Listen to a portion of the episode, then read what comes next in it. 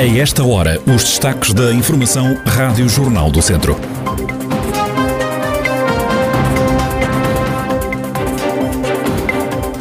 Centro de Apoio a Deficientes de Santo Estevão, em Viseu, abriu portas há 20 anos. A sede da instituição precisa de obras, defende a diretora. Em Santa Combadão continuam as descargas poluentes na Ribeira das Hortas.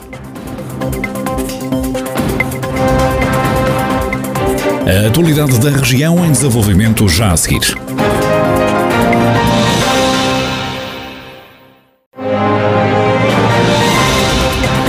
Noticiário Rádio Jornal do Centro, edição de Ricardo Ferreira. O Centro de Apoio a Deficientes de Santo Estevão em Viseu abriu portas há 20 anos, começou com 60 utentes, agora tem 72, tem a capacidade máxima instalada. A administradora delegada do Centro Infância Pamplona faz um balanço positivo destas duas décadas de trabalho. É um balanço inegavelmente valioso e precioso naquilo que foi e continua a ser a ajuda eh, para eh, pessoas com multideficiência e também para as suas famílias. Foi efetivamente e continua a ser eh, uma resposta que em muito contribui para comatar muitas dificuldades sentidas pelas famílias eh, na prestação dos cuidados, eh, sendo que muitos deles são, são portadores de deficiência profunda e, portanto, e, e o cuidar de, desse tipo de, de pessoas é realmente muito difícil. E por isso estamos muito felizes por podermos contribuir para a melhoria da qualidade das pessoas que nos eh, pedem apoio e, e que, na medida do possível, nós eh, respondemos sempre. Com 72 utentes, o centro está lotado. O edifício precisa agora de obras. Os trabalhos estão orçados em mais de 2 milhões de euros e já foram alvo de uma candidatura ao programa PARES. Neste momento, maior, a maior preocupação é da reabilitação do edifício, que, passados 20 anos e dado o tipo de população residente, eh, a degradação é muito mais acentuada e a nossa expectativa era que pudéssemos conseguir apoios para ver essa, essa nossa, esse nosso desejo concretizado. Estamos expectantes, acreditamos que, que podemos ver esse, esse desígnio também, também ser cumprido e, e se assim for, pois eh, ficamos todos a ganhar. Infância Pamplona, administradora delegada do Centro de Apoio a Deficientes de Santo Estevão, em Viseu, que espera que nas comemorações dos 20 anos que se celebram hoje, se receba a prenda de apoio do Estado para a requalificação do edifício que alberga a instituição social que acolhe agora 72 utentes. Continuam as descargas poluentes na Ribeira das Hortas, em Santa Combadão. O coordenador do Bloco de Esquerda e do movimento Santa Combadão Insubmissa, Diego Garcia, explica o que está em causa. Nós fomos alertados pela população de que estaria a Ribeira das Hortas mais uma vez, ou seja, é importante salientar que os episódios de poluição na Ribeira das Hortas são contínuos há muitos anos, ou seja, a Ribeira sofre de um problema de poluição, na nossa opinião, grave. Nós fomos alertados de que a Ribeira estaria a receber descargas ilegais, eh, deslocámos-nos, como bem disseste, ao estacionamento que comumente se conhece como o estacionamento dos patos, mesmo no centro da cidade, e realmente vimos que perto das obras, estão a decorrer umas obras nesse local, perto da Ribeira das Hortas, provinha, ou seja, dessas obras, provém esses efluentes que estão a descarregar diretamente para a Ribeira.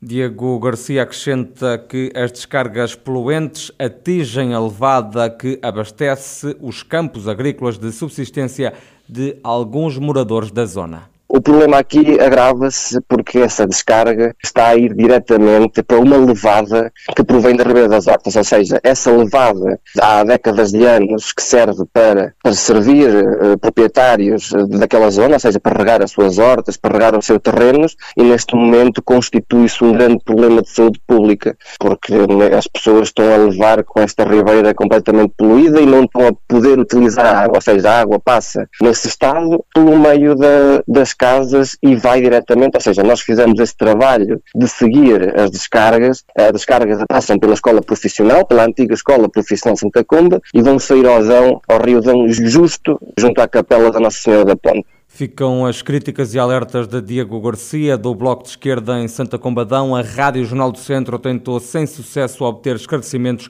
por parte do presidente do município, Leonel Gouveia.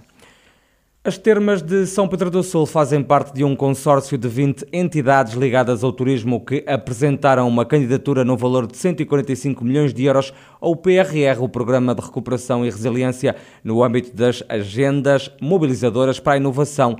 O presidente do Conselho de Administração das Termas de São Pedro do Sul, Vítor Leal, justifica esta candidatura. Esta agenda mobilizadora basicamente foi muito dinamizada pelo, pelo Nesto, Núcleo de Inovação no Turismo, eh, e que, em parceria com o Turismo de Portugal e todo, todo um conjunto de entidades públicas e privadas, procuramos definir aqui uma agenda mobilizadora que pudesse ir a esta call do, do PRR. Sendo eh, a área, a área do wellness e da saúde e bem-estar uma área com grande projeção e com futuro que nós eh, consideramos risonho, é lógico que a terma São Pedro Sul devia estar também nesta dinâmica, sendo as maiores termas do país e sendo um ator e um player importantíssimo a nível nacional desse setor do wellness de saúde e bem-estar, nós aliamos a todos os outros nossos parceiros para também apresentarmos o nosso projeto uh, naquilo que consideramos ser uh, fulcral para o desenvolvimento desta nação Pedro Sul. As termas de São Pedro do Sul candidataram à requalificação do balneário Rainha Dona Amélia no âmbito deste projeto. O projeto que está englobado nesta agenda basicamente tem a ver com a requalificação do balneário Rainha Dona Amélia. Tem um componente, por um lado, da requalificação do edifício em si, eh, que já é conhecido, todo o projeto de requalificação do balneário, mas também toda uma componente de investigação e de criação de produtos e de uma nova carteira de serviços muito direcionado para este novo público, mais direcionado para a parte do wellness, uma perspectiva de saúde 360, uma saúde de plena saúde, uma perspectiva também de abordagem holística do conceito total do termalismo. E, portanto, é nessa fase inovadora de criação de produto, de investigação da água termal e criando novos produtos associados à água termal, que assenta o nosso projeto de desenvolvimento. Vitor Leal, presidente do Conselho de Administração da Termalistura, empresa municipal que gera as termas de São Pedro do Sul, uma das entidades da região que integra o consórcio que junta 20 entidades ligadas ao turismo que apresentaram uma candidatura de vários milhões ao PRR, o Programa de Recuperação e Resiliência.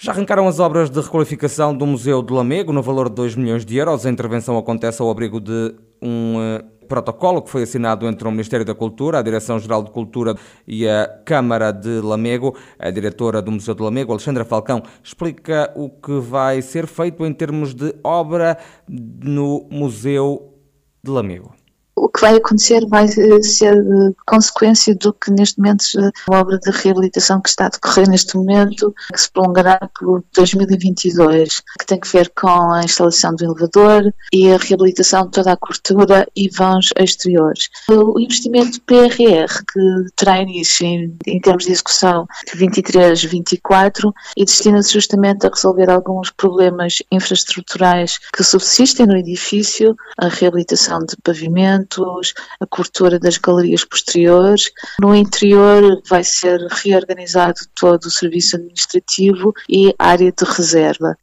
Alexandra Falcão, diretora do Museu de Lamego, espaço museológico que está em obras, vai sofrer também uma nova intervenção em 2023 ao abrigo do PRR, Plano de Recuperação e Resiliência, como escutamos esta responsável adiantar à Rádio Jornal do Centro. O Cinet Clube de Viseu vai levar por diante um programa de formação na área do cinema, um curso que vai percorrer a história do cinema e alargar os conhecimentos dos participantes, é o que explica Rodrigo Francisco, da direção do Cineclube. É uma iniciativa conjunta do Cineclube e da Escola Superior de Educação de Viseu. O que esta proposta traz é, no fundo, um conjunto de sessões que são orientadas por diferentes convidados. Sessões que têm um objetivo, espreitar alguns capítulos da história do cinema, em que se alargam de alguma maneira os horizontes desta arte que tem mais de 100 anos e que já viveu diferentes fases, não é? E portanto o programa segue um percurso cronológico, começa nos pioneiros, por exemplo, do cinema e traz-nos até à atualidade, portanto escolhendo ao longo deste século de história do, do cinema, escolhendo, escolhendo alguns períodos em que de facto há, há rupturas artísticas, há, há movimentos de, de, renovação da arte, são pontos muito interessantes, para é um ângulo de vista interessante para estudar esta arte e por isso é que é um curso que a Escola de Superior Educação e o Cineclube abrem, no fundo, ao público em geral, todas as pessoas com interesse em aprofundar o conhecimento do cinema, também aos agentes educativos, professores, estudantes. Rodrigo Francisco, da direção do Cineclube de Viseu, que organizou um programa de formação na área do cinema, chama-se Vanguardas e Estéticas no Cinema. É um curso com 25 horas.